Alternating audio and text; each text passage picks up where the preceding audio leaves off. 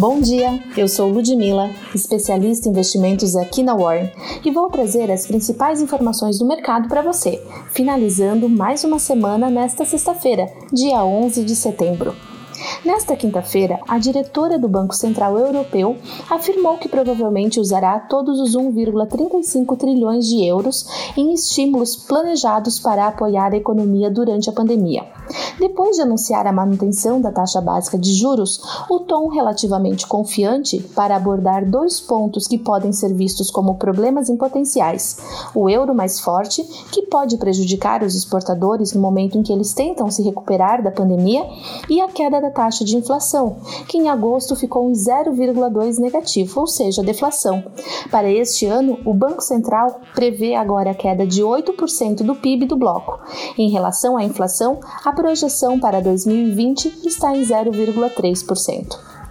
Em dia de forte queda, o Ibovespa volta aos 98 mil pontos. A queda do petróleo e dados desanimadores dos pedidos de seguro-desemprego dos Estados Unidos se sobrepõem aos bons números do varejo brasileiro e levam os blue chips a território negativo o Grupo Pão de Açúcar autorizou o estudo da cisão de sua marca Açaí para a preparação da companhia para o IPO na B3.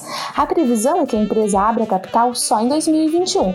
O mercado gostou tanto da notícia que a ação chegou a subir 19% no pico do dia poucas foram as ações que conseguiram encerrar no verde nesta sessão. Uma delas foi a Gol. Em um fato relevante, a companhia divulgou dados positivos em relação à demanda em agosto e a perspectiva para 2020. A proposta de fusão entre a Gafisa e a Tecnisa foi recusada na Assembleia de Acionistas. Em Wall Street, o mercado continuou sua semana volátil na quinta-feira, encerrando os principais índices em território negativo.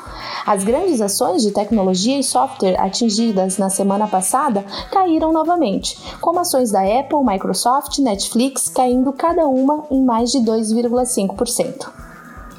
Os juros futuros iniciaram o dia já em alta, aprofundando ainda mais ao longo da sessão. A taxa do contrato de depósito interfinanceiro para janeiro de 2021 fechou em 1,955%.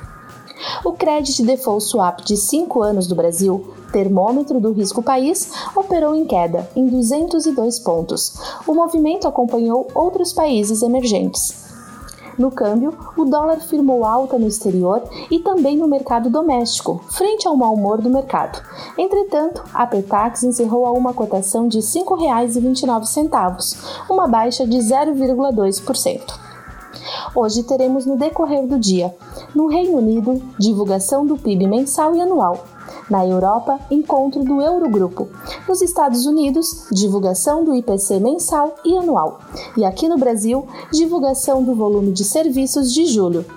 Continue nos acompanhando, um ótimo final de semana e até segunda, aqui no nosso Warren Call.